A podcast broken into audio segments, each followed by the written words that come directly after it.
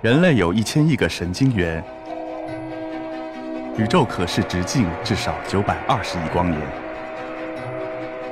从无限小到无限大，在中科院 SELF 讲坛一起探索未知的世界。本节目由中科院 SELF 讲坛出品，喜马拉雅独家播出。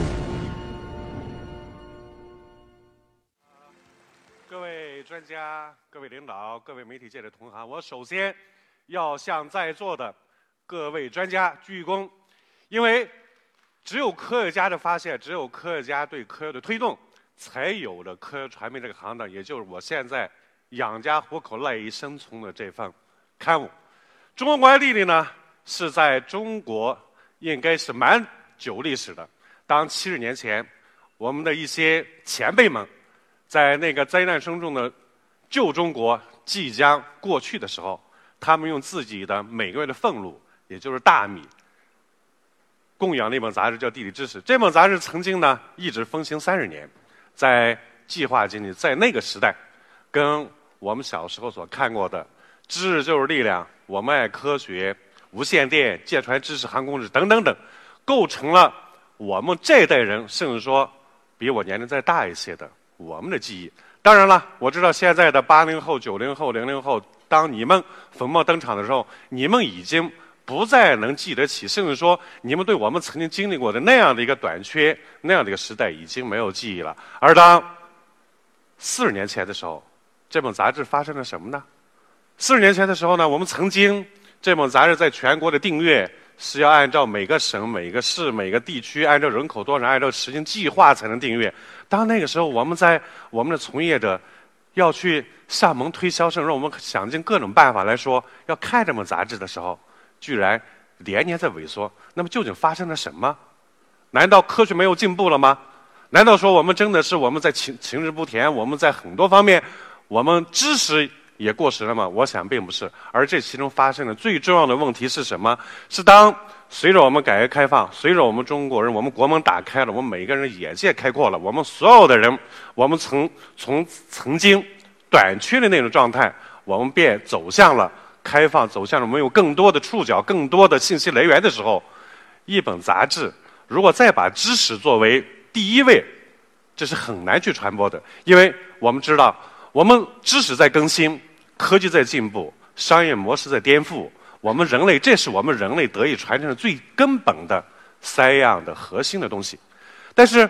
知识传播的速度、知知识更新的节奏，很难说用每个月，每个月都会有知识的更新吗？每个月都会有新的颠覆吗？不一定。所以，从逻辑上来讲，当一个月刊、当一本杂志把知识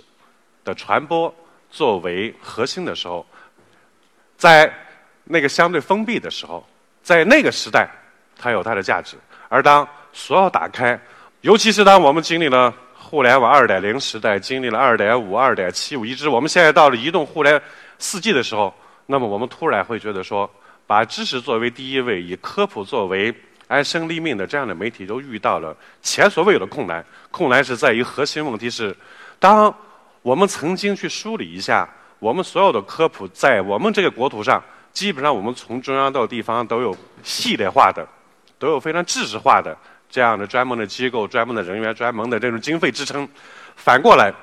这样的一种体系之下，我们形成了我们自己的语气、我们自己的文风、我们自个儿的这种运行的模式。那更多的体现给受众。是一种居高临下的姿态，只有一个成功者，只有一个伟大的人物，只有一个到什么级别、什么学术支撑的，才能有资格给公众去讲。另外一种文体呢，这种居高临下、这种疏远感，事实上带给受众的是一种压迫感，甚至说让大家是一种疏远感。比方说，一个成功的律师，一个对人类有很大贡献的一个企业家，一个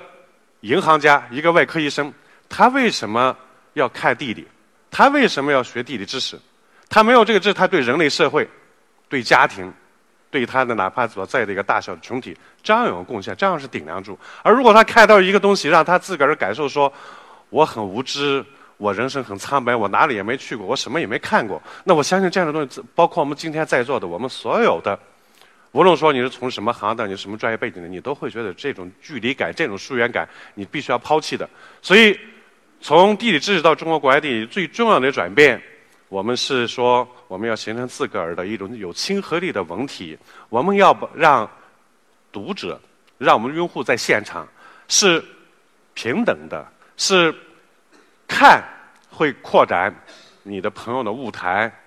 扩展你的家庭。跟父母、跟儿女交流更多的有趣的话题、有趣的知识，因为人类的好奇心推动了我们远行，推动了冒险，推动了发现，推动了所有的科技进步、文化传承，我们所有的更新。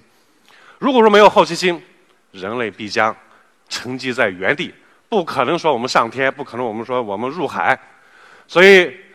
当关注科学的新发现、新进展，再发现、再认识。把社会热点、难点、疑点问题背后的地理科学故事、生态故事、环境故事等等呈现给受众的时候，那我想这就是科学传播的所有的核心，也就是形成一种科学家艺术的风格。所以这份杂志用我们自己的语言来讲，我们要保证一个长变长新，要保证大家的阅读的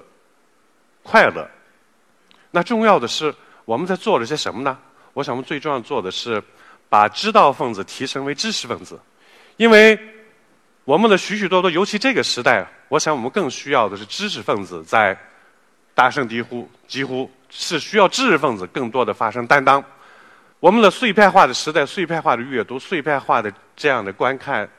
导致了最可怕的后果是碎片化的思维。我们看一看一个热点事件的出现，这儿刷屏那儿刷屏，许许多多。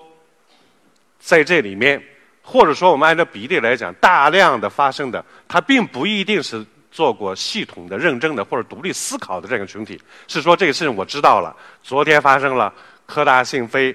人工智能传译的问题啊，我知道了。我看见那个人说，本身合理的逻辑应该是说人工干预跳段这样的一个逻辑。反过来，当他看到有人说真正的干预者出现的时候，一片的声音。盖过了真正的逻辑的理性的，那我想诸如此类的事情太多太多了。比方说，我们看到我们的自然界，这个地方发生一个滑坡、泥石流，甚至说一些垮塌、一些或者人工建筑的这样的一些问题，有很多原因。就像我们说一滴降水，在北京发生一次降水，大的降水，我们的现代化的，我们或者说我们已经非常成熟的城市的建筑，对我们这样的城市来讲无所谓，但是。恰恰我们想一想，在新疆、在西北干旱地区，同样的这么大的降水，一定是个灾难，因为在那个地方从来没有这么大的降水，所以它的公共设施、道路、下水管网，包括以至于屋舍，所有的从来不会去考虑到说降这样的暴雨、降水。这样的问题是说，我们所有的自然界不仅仅说存在就是必然，自然界重要的是说，不是一个要素，不是一个现象。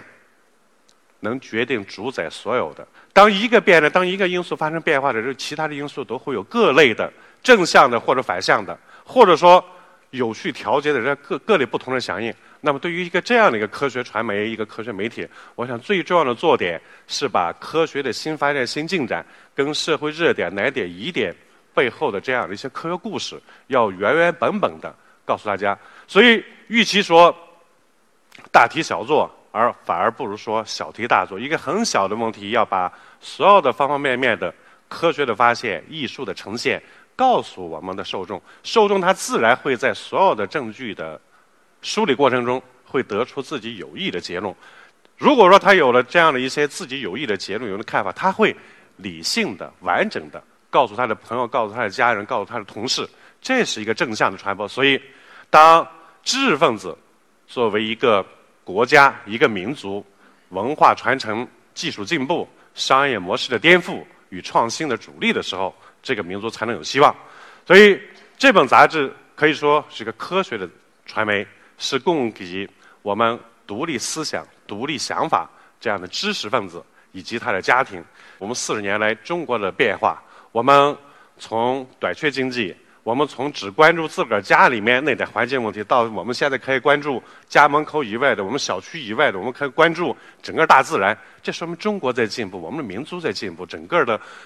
我们的传播系统我们科学家关注的点，我们社会关注的视点都在改变，所以话题科学的话题和科学的谈资、艺术的表达，这构成了一个完整的脉络。那么，在面对技术的进步，并不是说知道分子多了，或者说知道分子的涌现，它不是那样的一个可怕的事件。知道分子会提升，会转变为知知识分子。反过来，如果说我们知识分子在碎片化的冲击之下，我们天天的在碎片化的思维、碎片化中，那我想恐怕是一个不可逆的硬伤，是一个非常可怕的过程。所以，当面对技术文明带给我们所有传播最飞快的这样的一种渠道的时候，我们要非常高兴的欢迎和拥抱这样的，无论说传统互联网还是移动互联网。